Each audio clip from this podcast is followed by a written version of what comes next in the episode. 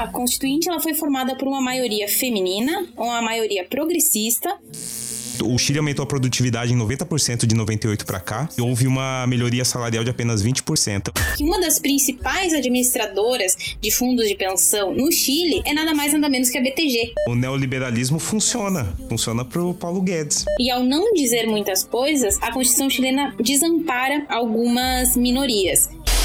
É, mais uma vez mostra a, como falha o neoliberalismo a neta do presidente que foi deposto e assassinado pelo regime do Pinochet vai ser agora a maior autoridade, a qual as Forças Armadas e o aparato policial vai ter que responder.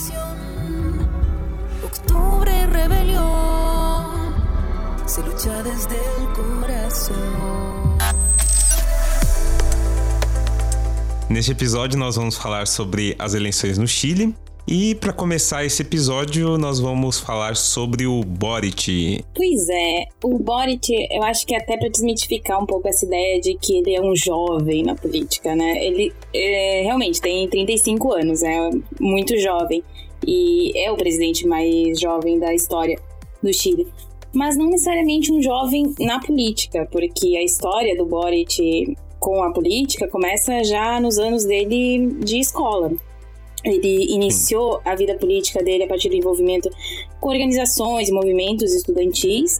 Então, aos 13 anos, ele já era tido como líder é, de alguns movimentos pequenos, sendo responsável, por exemplo, pela fundação da Federação de Estudantes Secundaristas de Punta Arenas, no extremo sul do Chile, que é a região de onde ele vem. Depois, já na universidade, ele, estudante de direito, passou a liderar o Grêmio Estudantil e em 2011 ele foi conhecido a nível nacional quando ele liderou protestos em prol da educação pública. Então, dá para dizer que foi o movimento estudantil que, que deu essa abertura para a carreira política do Boric. E dois anos depois desse episódio, onde ele ficou bem conhecido, é, foi que ele se lançou como candidato a deputado e foi o deputado mais votado da, da região de Magallanes e Antártica Chilena, que é a região dele, mesmo fazendo parte de um partido pequeno, o que, o que lançou ele como um personagem que quebrava paradigmas, né, dentro da, uhum. da lógica política chilena, que não é uma lógica que permita a ascensão de nomes representando partidos e redutos tão pequenos, né. E atualmente ele está exercendo o segundo mandato dele como deputado, que termina agora em março, quando ele vai passar de deputado a presidente é, do Chile. E acaba é, pairando sobre o Boric uma promessa de renovação.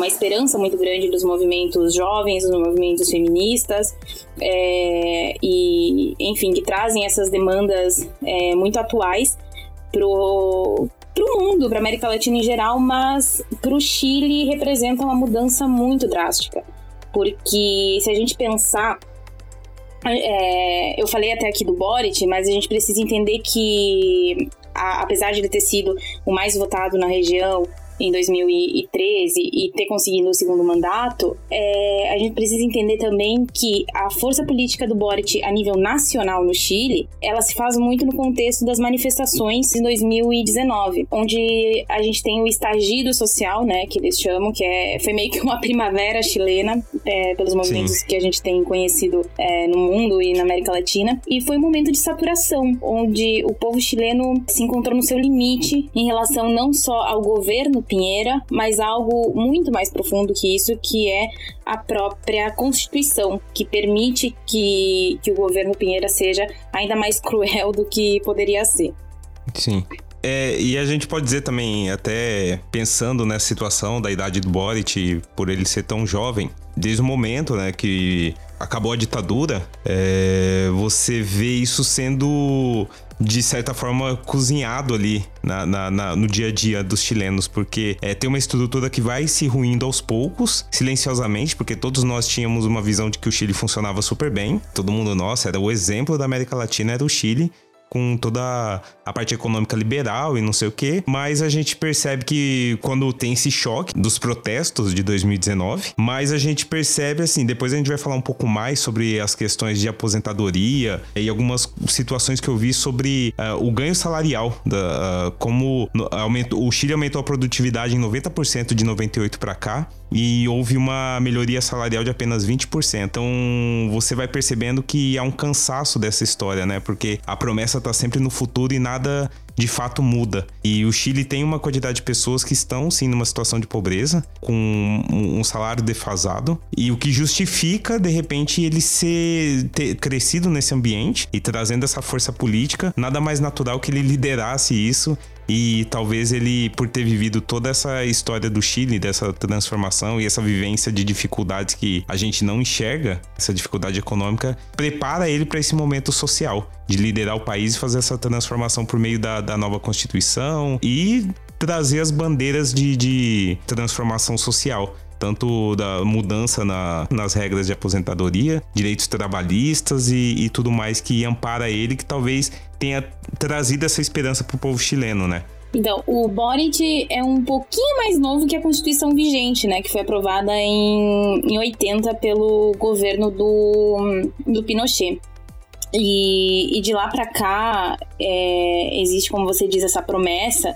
E esse dado que você traz sobre o quanto que o PIB chileno é, e o crescimento econômico no Chile aumentou é, de lá para cá e como isso não reflete nos salários, não reflete na qualidade de vida do trabalhador chileno, é, é muito sintomático de uma sociedade que concentra muito a riqueza na mão dos empresários e uma sociedade que é regida pelo, pelo neoliberalismo, né? Partindo até do princípio da concentração de renda, um dado muito interessante que atualmente, né, sobre o endividamento da população chilena, há uma média de que 70% da renda esteja comprometida na média dos chilenos.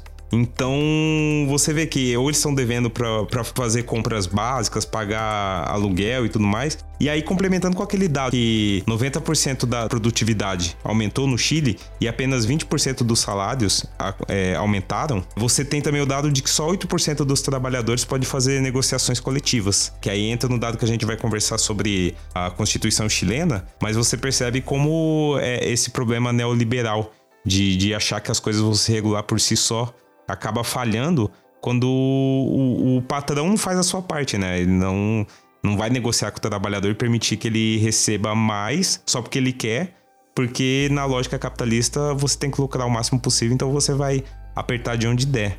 E geralmente é no salário do trabalhador também acaba sendo afetado, né? Então você vê que todas essas situações conversam para fazer com que a população chilena fique insatisfeita com a, com a situação que elas vivem atualmente.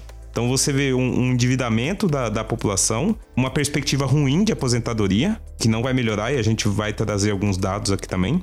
E toda essa situação de os problemas que a gente vai falar sobre a privatização, né? A desestatização do Chile. E eu acho que quando você fala sobre esse endividamento, eu acho que está totalmente vinculado à questão da privatização e a questão da ausência do Estado, que a gente já vai abordar entre os pontos contraditórios da Constituição chilena. É justamente porque quando a gente fala de um sistema onde predomina o livre mercado em detrimento de um Estado forte garantista, de aspectos básicos da vida em sociedade, é óbvio que a população acaba se endividando, porque ela precisa se endividar para pagar a escola, depois precisa se endividar para pagar a universidade, tá trabalhando precisa se, se endividar para aceder à saúde, aceder ao transporte, aceder a tudo. Então, uhum. é, gera sim uma estafa muito grande na população que acaba resultando nesses protestos de 2019 e em toda a desestabilização social no Chile que não que 2019 é o estagido, como eles chamam, né, quando estoura mas uhum. vinha é, de alguns episódios anteriores já de forte tensão em 2011, 2016, aí agora 2019, se chegou, né, à Assembleia Constituinte e a demanda por uma constituição nova, né? Sim, fica muito evidente quando a gente olha para a história do Chile, como de, desde a queda do, da ditadura Pinochet, como uh, o Chile urge por ter uma nova constituição, que desde a da fundação da constituição houve 50 modifica grandes modificações mais de 50, aliás, na Constituição do Chile, sendo que em 92 fizeram também uma alteração para definir a interpretação da Constituição, porque nem isso era definido. Então, você vê que ela desde que desde sempre, né, só funcionava antes porque existia uma ditadura, mas desde que se tornou uma democracia, você vê que não serve. Só que tinha alguém lucrando com isso e não era a população. Então, por isso que se manteve por tanto tempo, foi necessário esses protestos em 2019, porque eles viram que não ia ter jeito, tem que mudar as regras do jogo. Então eu quero aproveitar esse gancho para tratar dos pontos mais controversos da Constituição chilena. E isso que você levantou sobre a quantidade de reformas que teve a Constituição desde, desde a da, é, da abertura política, da democratização, e a gente também pensar um pouco na figura do Boric, o Boric foi um deputado que agiu intensamente nas negociações que resultaram na Assembleia Constituinte. E se a gente for analisar o porquê dessa negociação e o porquê que demora tanto, a gente pensa assim, ah, mas a Constituição ela era ruim desde 80, por que, que mudaram só agora, né? É que a Constituição ela é tão ruim, mas tão ruim, que ela não prevê nenhum mecanismo para que você consiga contestar ela e consiga chamar um plebiscito é, para uma nova Constituição. Quer dizer, o plebiscito, em teoria, é ilegal. Ele não está previsto constitucionalmente. Mas se chegou um ponto onde tinha tanta insatisfação, tanta revolta do povo, que foi preciso chegar a essa negociação, é, a partir de toda a pressão popular, se chegou nessa Assembleia. Eu acompanhei um pouco na época toda a expectativa que se tinha no dia, tanto no dia da eleição é, do plebiscito do sim ou não, para conseguir estabelecer a nova Constituição, a chance de votar uma nova Constituição e no dia que se votou pela conformação da Assembleia Constituinte. Em ambos momentos, existia um temor muito grande da esquerda, enfim, de toda oposição ao governo chileno, por um resultado é, por um resultado negativo para essas forças populares. O que se tinha em mente era que a, a direita, o governo de situação, ia conseguir reverter a situação, porque não existia, teoricamente, uma mobilização social muito grande. E aconteceu totalmente o contrário. O sim ganhou, né, por uma nova constituição, e a constituinte ela foi formada por uma maioria feminina, uma maioria progressista e com uma representatividade muito boa dos povos originários. Então, se existia alguma expectativa do lado da direita de conseguir levar essa situação por mais um tempo, o tiro saiu pela culatra. E, e, ainda bem que saiu. E a gente tá vendo esse cenário agora. Mas aí, quando eu falo desses pontos controversos e começo por essa questão, é o engessamento da, da Constituição a ponto de não existir mecanismo que, que possa mudar ela. As próprias reformas, elas são feitas, é, elas só conseguem ser feitas com quórums assim, quase que impossíveis. É muito difícil chegar é, às maiorias que são exigidas pela Constituição para se permitir uma reforma e tudo mais. A gente vai ver um pouquinho sobre esse engessamento porque ele é bem complexo. E de qualquer forma, se a direita consegue adiar a criação de uma nova constituição, a aprovação de uma constituinte, isso só ia jogar mais para frente algo inevitável, porque houve um protesto em 2006, outro forte em 2011, depois veio 2019 com muito mais força que se esperava que fosse diluir, que todo mundo fosse esquecer como aconteceu anteriormente, todo mundo ia para casa e acabar ia ficar tudo bem não ia ser necessária uma nova constituição, nenhuma mudança brusca. E no fim, não foi o que aconteceu. Os manifestantes permaneceram nas ruas com essas demandas porque já não aguentavam mais. Né? Eram muitos anos uma situação e sem perspectiva, né? E foi justamente nessa falta de expectativa, nessa realidade turbulenta, que surge o Boric e que ele cresce como político, né? Ele surge como liderança e ele vem nessa crescente até desembocar aqui em 2019 e 2021 como candidato. Então a gente vê que seria inevitável isso que os chilenos estão vivendo. Com certeza. E o que eu acho também que os governos chilenos, principalmente de, de direita, confiam muito é, na estrutura, óbvio, né, na Constituição, do jeito como ela conforma a, a estrutura política e, e, social do país. Quando a gente fala sobre esse engessamento constitucional e legislativo, a gente tem que pensar assim: existem algumas matérias, um grupo de matérias, onde entra educação, Congresso, Forças Armadas, sistema policial, saúde, enfim, temas extremamente sensíveis para a vida em sociedade, que para você propor um projeto de lei, para você propor alguma mudança, aprovar alguma coisa nesse dentro dessas políticas, você precisa de uma maioria de quatro sétimos, não dos deputados presentes, mas dos deputados em exercício. O Chile é a única democracia que estabelece é, maiorias de deputados em exercício e não deputados presentes, porque em toda democracia, assim, no Brasil, quando você vai aprovar um projeto de lei, você precisa considerar os deputados presentes, os senadores presentes. Sim. No Chile, não. No Chile, você precisa sempre da mesma maioria. Então, é muito mais difícil você se articular e muito mais difícil ainda quando você elege um congresso, enfim, que, que tá totalmente de acordo com, com o governo em exercício. E Sim. existe também uma, um presidencialismo em excesso, né, que, ele, que eles chamam lá, que é o fato de em assuntos como divisão política administrativa do, do país, administração financeira, orçamento do Estado e alguns outros temas nesse nível, só o presidente tem o poder de propor projetos de lei. O Congresso não tem o que fazer. Então, assim, é, reflete muito o que o governo que promulgou essa, essa Constituição, já que era uma ditadura, de como ele mantém o poder a, é, na mão do presidente em exercício tira o Congresso da jogada. E óbvio, também é uma. A gente vai ver alguns outros pontos da Constituição. É uma Constituição que impede que o povo se organize, seja sindicalmente, seja é, politicamente, socialmente. Os partidos também têm um, têm um papel muito minimizado. Então, isso explica um pouco do porquê se demorou tanto para se chegar no que a gente chegou agora, né? O, o poder acaba não sendo bem distribuído e assim, independentemente de ser esquerda ou direita que estiver no poder, centro na maioria, né? Ele acaba tendo vários problemas para aprovar alguma lei, porque mesmo que ele só ele possa propor, quando ele enfrenta uma resistência no Congresso, ele não vai conseguir aprovar aquilo. Então, se for algo interessante para a sociedade e o Congresso seja contra aquela lei, ele não vai conseguir a quantidade de votos necessárias ou a, a aprovação. E Sim. também é importante lembrar que talvez as pessoas estejam se perguntando qual é a diferença, né, de você ter maioria de, dos presentes ou a maioria absoluta do, do dos deputados ou senadores em exercício é que simplesmente o pessoal falta na votação e nada é aprovado. Você fica travado sempre em tudo engessado. Além da Câmara de Deputados e da Câmara de Senadores, a gente tem também a terceira Câmara, que é como eles chamam, o Tribunal Constitucional. Quer dizer, se porventura, e eu dou exemplo do governo Bachelet porque isso aconteceu muito no governo dela.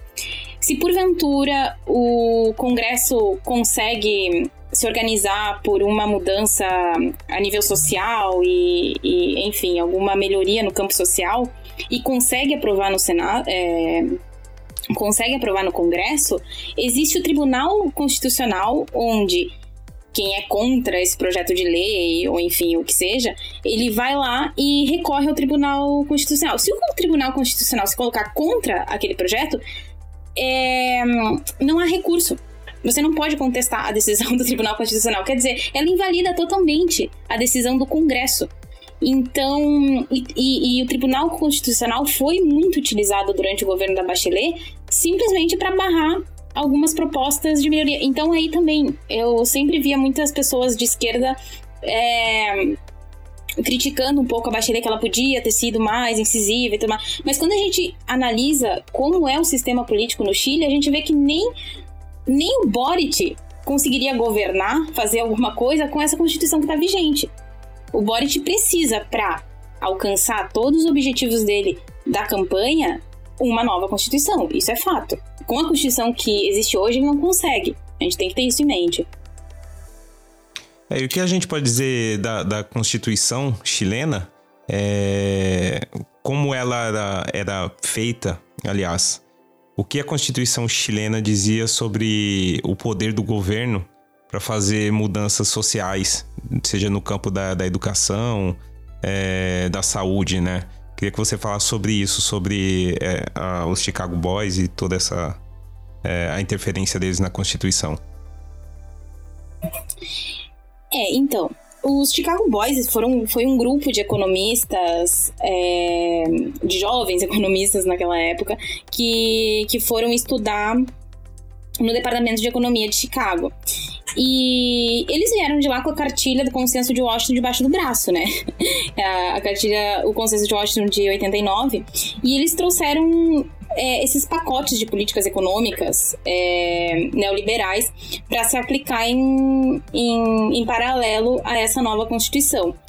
E o principal, o, o, o, a bandeira, a maior bandeira do, dos Chicago Boys e, e dos economistas chilenos dessa, dessa época é o Estado subsidiário.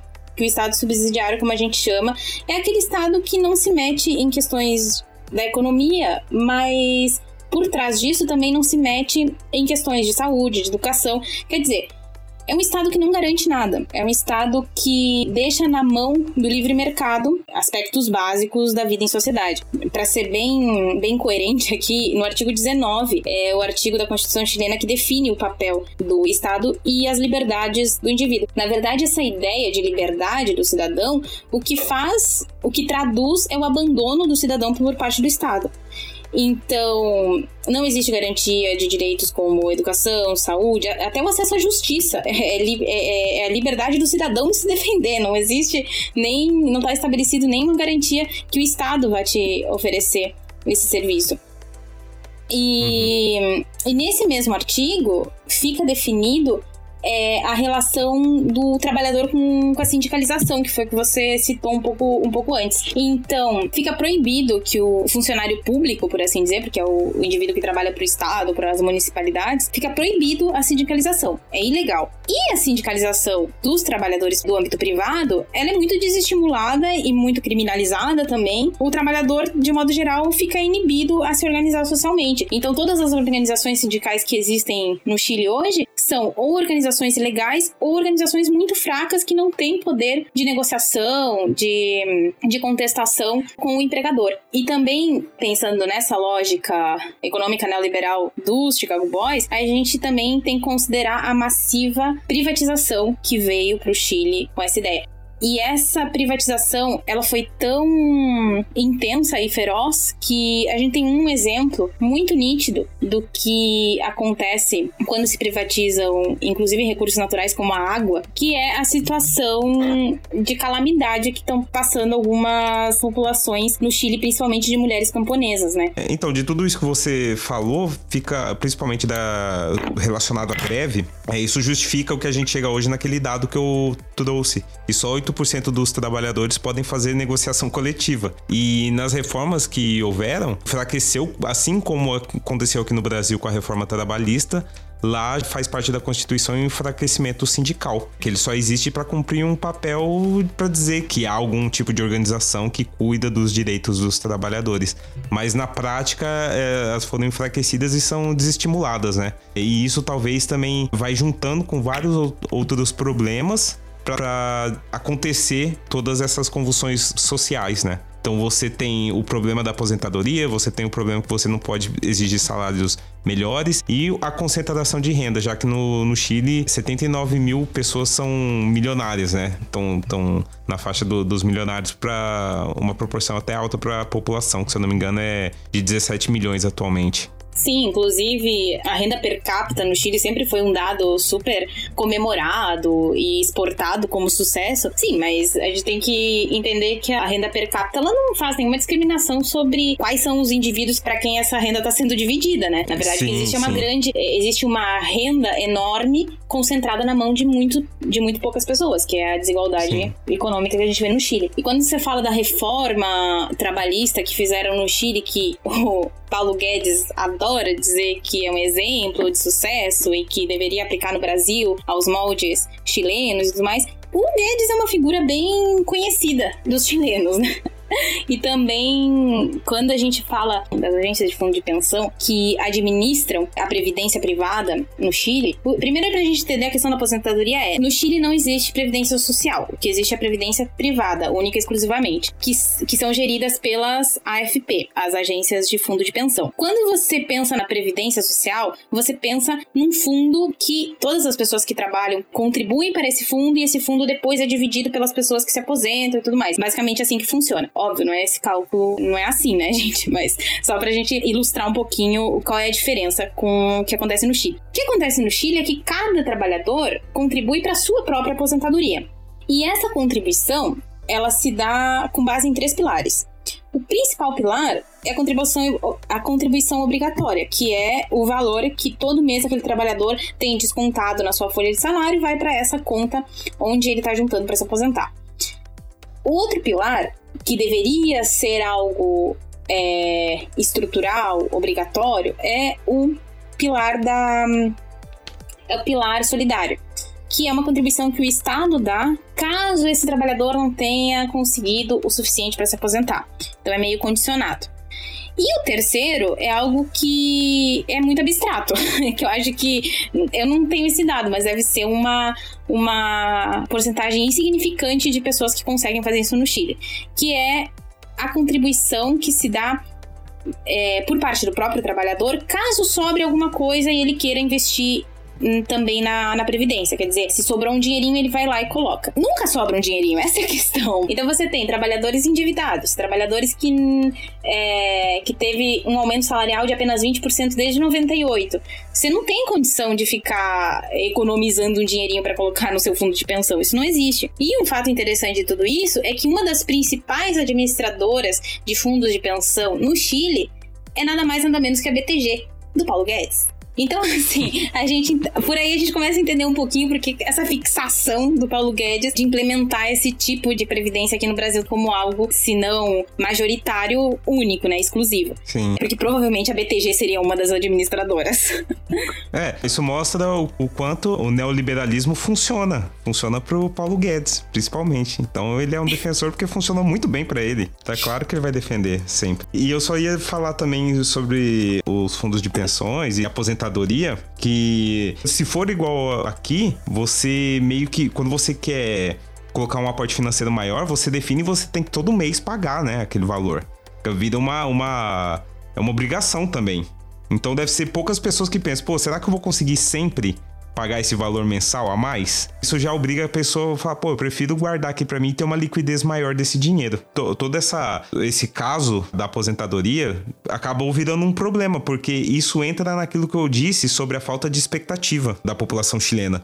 Porque os aposentados atualmente, 50% deles recebem um pouco mais do que metade de um salário mínimo.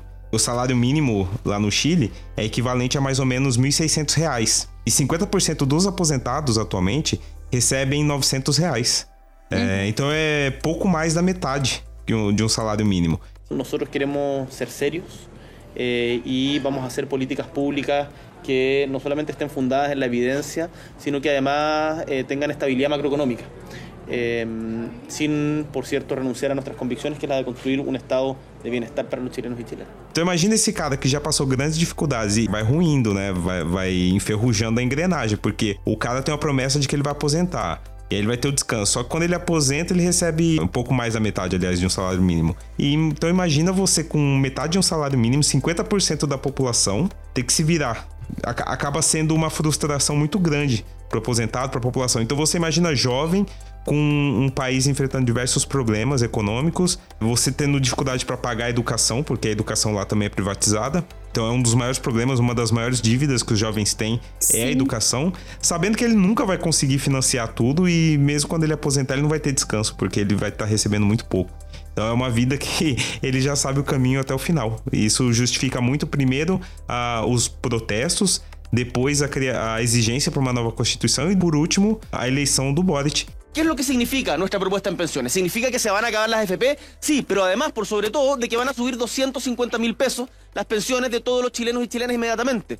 En materia de salud, cuando hablamos de seguro único de salud, un sistema nacional de salud, significa que vamos a terminar com a diferença entre ricos e pobres em saúde? Uma da, da, das bandeiras de campanha dele, a melhoria, né, da, da a reforma da aposentadoria e de um aumento significativo do salário mínimo Bom, e para fechar, então, esses pontos, os principais pontos contraditórios, inclusive uma, uma curiosidade que a gente acabou vendo quando estava pesquisando para esse episódio é que a Constituição chilena é o segundo livro mais vendido no último ano entre os chilenos. Quer dizer, ninguém tá reclamando baseado em blogueirinho do Twitter chileno, se é que existe, né? Que eu não, não acompanho muito. Mas a galera realmente comprou e tá lendo e tá está sendo uma uma contestação com propriedade, assim, do, do ponto de vista do povo chileno. Mas, enfim, é, só duas questões que eu acho importante a gente trazer. Uma é a ingerência militar no governo. O, no Chile existe o COSENA, que é o Conselho de Segurança Nacional, que ele é um órgão composto por algumas autoridades. Entre eles é a Câmara, a, o presidente da Câmara dos Deputados, presidente do Senado, das Forças Armadas, a Força Policial. Então, assim, são algumas e outras, né, autoridades que ficam à disposição do presidente para assessoramento.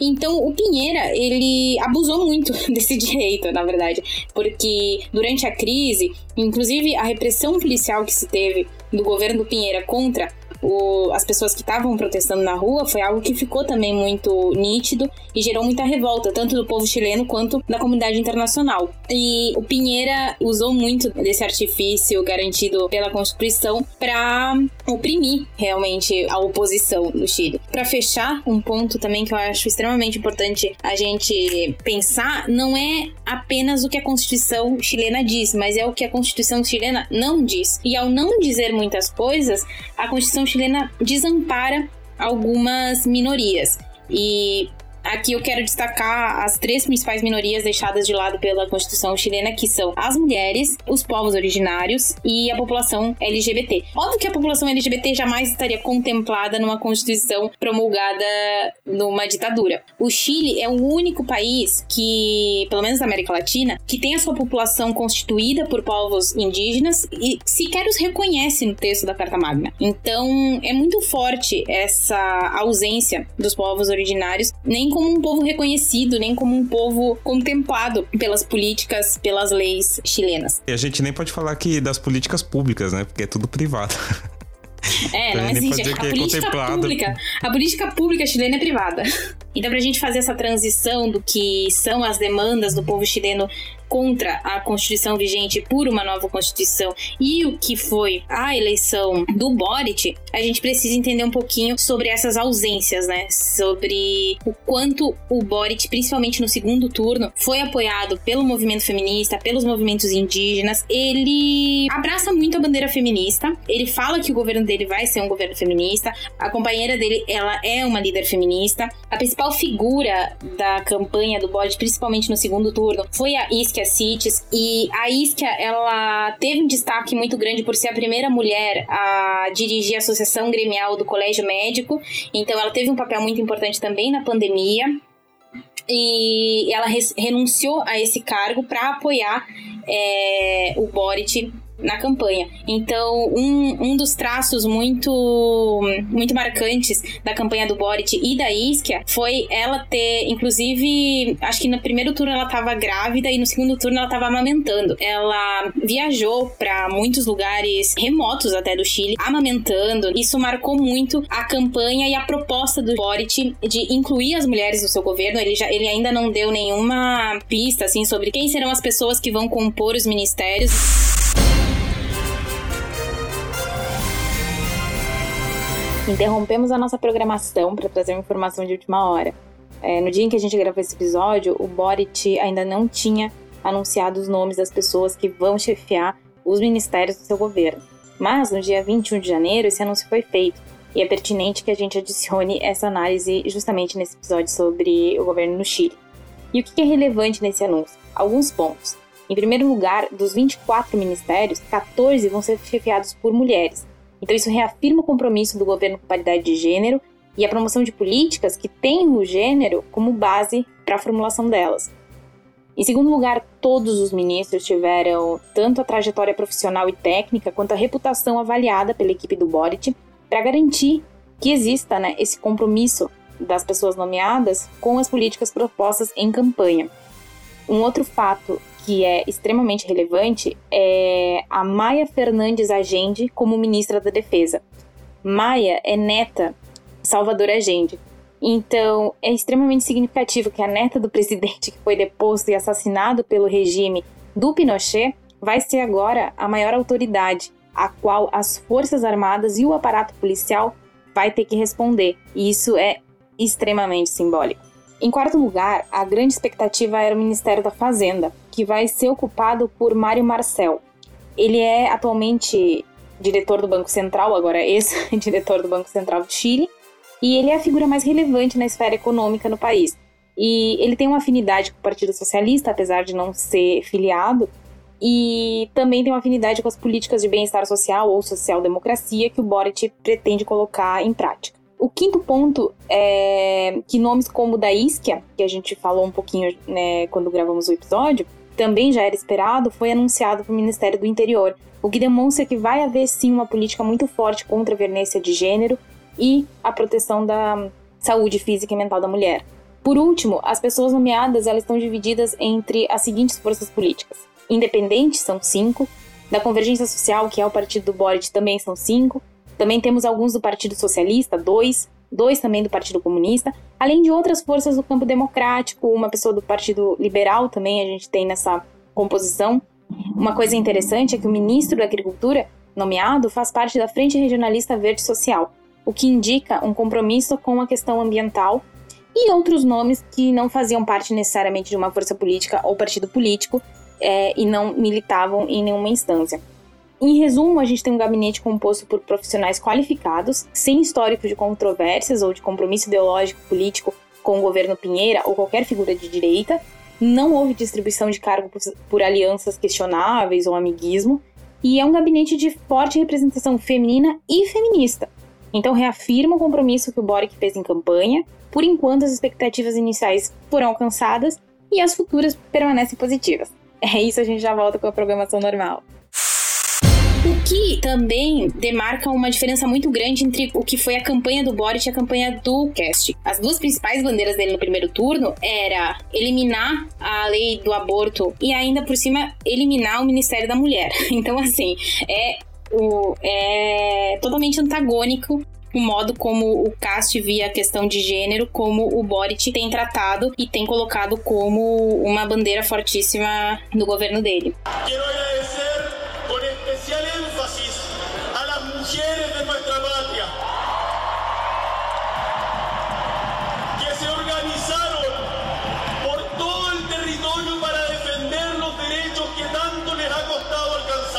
apesar de ser uma diferença, não ser uma diferença tão grande assim, a maioria da, das pessoas que estão em situação de pobreza no Chile são mulheres também, o que acaba vindo ao encontro daquilo que o Boric propôs pro governo dele. Então a, as mulheres acabam se identificando com as bandeiras que ele trouxe para a campanha. Sim, e uma das questões também que o, que o Boric traz é reconhecer o trabalho das cuidadoras, né? Então, assim, num país onde as mulheres dedicam mais que o dobro do tempo que os homens é, com trabalho doméstico. Então, quando a gente também fala de aposentadoria, a maioria das mulheres no Chile, inclusive as trabalhadoras, muitas são trabalhadoras domésticas e às vezes não são contempladas exatamente por esse sistema previdenciário. Então, assim, o sistema previdenciário ele já é ruim e ele já contempla muito menos as mulheres. E também, só levantar um ponto que eu acho bem relevante da campanha feita pela ISCA e feita pelo BOD, é sobre educação sexual para decidir, anticoncepcionais para não abortar e aborto legal para não morrer. Então, essa também é uma bandeira que coloca muito em contraposição a campanha do CAST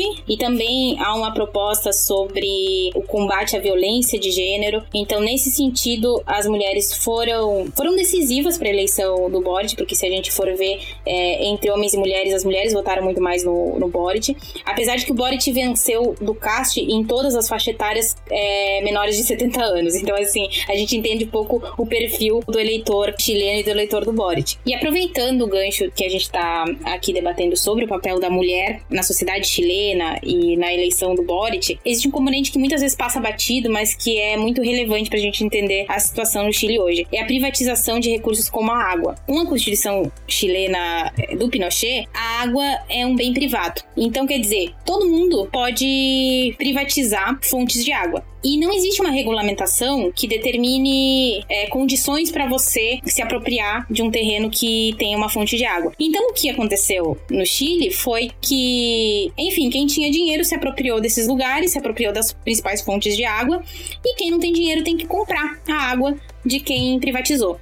Então, se bem onde existe uma estrutura urbana bem definida, é, a realidade é um pouco diferente, quando a gente vê a periferia chilena e, e, o pessoal que vive no campo, muitas vezes não tem acesso mesmo à água. A água, às vezes, é um caminhão que passa uma vez na semana naquele território e você tem que pagar por ela. E se você não tem como pagar, você se vira. E hoje, o que a gente vê no Chile também, e é uma bandeira do, do Boric, é que existe uma devastação ambiental tão grande e quando a gente fala no meio ambiente, a gente também está falando da água, é, de lugares onde antes eram fontes que se pensavam até infinitas de água, hoje estão secas. Estão secas para abastecer grandes plantações, muitos exportadores, e, e não existe água e não existe recurso para o pequeno produtor. E essa é uma realidade também que vem afetando demais na desigualdade chilena. É, mais uma vez mostra a, como falha o neoliberalismo em achar que o mercado vai se regulamentar, vai se autorregular.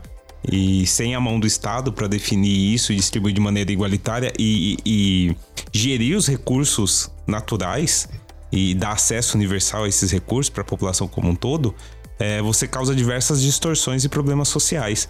Como a gente pode observar no documentário Rotten, que tem disponível no Netflix, se eu não me engano, no segundo, na segunda temporada, é o primeiro episódio que fala sobre a guerra do abacate. Zuela Queiroz vive na província de Petorca, em Valparaíso, no Chile. Esta é a zona que mais produz abacates no Chile, mas ela sofre com escassez extrema de água. Há hartos árboles, tinha pera, nogales, damasco, ciruelas, níspero, durazno, muchos duraznos, muchos duraznos que había que traerla en carga, en burro del bajo y pelarlo. Y pelábamos en la noche conversando historias de los antiguos hasta dos de la mañana pelando durazno. Dejó de traer agua al río. Entonces se secaron. O acesso à água no Chile é diferente de qualquer outro no mundo. É por isso que os abacates recebem a água deste vale, enquanto alguns humanos não podem. Assim como o boom dos abacates, a distribuição de água no Chile é fruto dos Estados Unidos.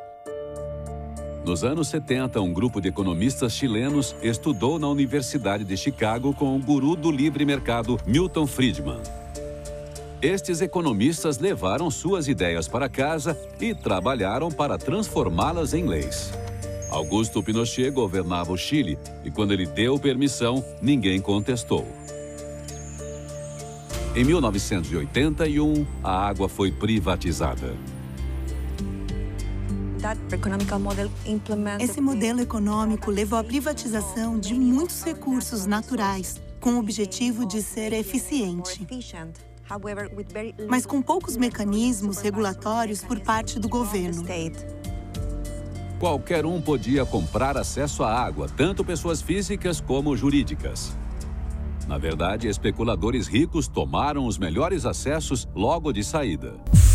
E eu queria só dizer para finalizar, quando a gente fala da, da nova Constituição e dos protestos de 2019, o que eu visualizo é que a Constituição antiga do Chile era um bote furado, né, um barco furado, que o Pinochet fez um, um grande buraco nele para começar a entrar água. E toda a iniciativa privada que tomou conta do, do Chile ficava vendendo balde para todo mundo, sabe? E todo mundo nesse barco começou a ficar sem dinheiro para comprar balde, mas precisava comprar balde e continuar comprando para ir jogando fora. E alguém ainda tava ali quebrando o balde, sabe? No longo todo o tempo, pro cara se ferrar mesmo. E a Constituição vem como um, um novo barco para que essas pessoas sejam transferidas e tenham uma nova realidade, sabe? Então eu espero que seja aí, não seja o Concorde que afundou, seja uma Constituição boa um transatlântico que leve o Chile para novos lugares, né?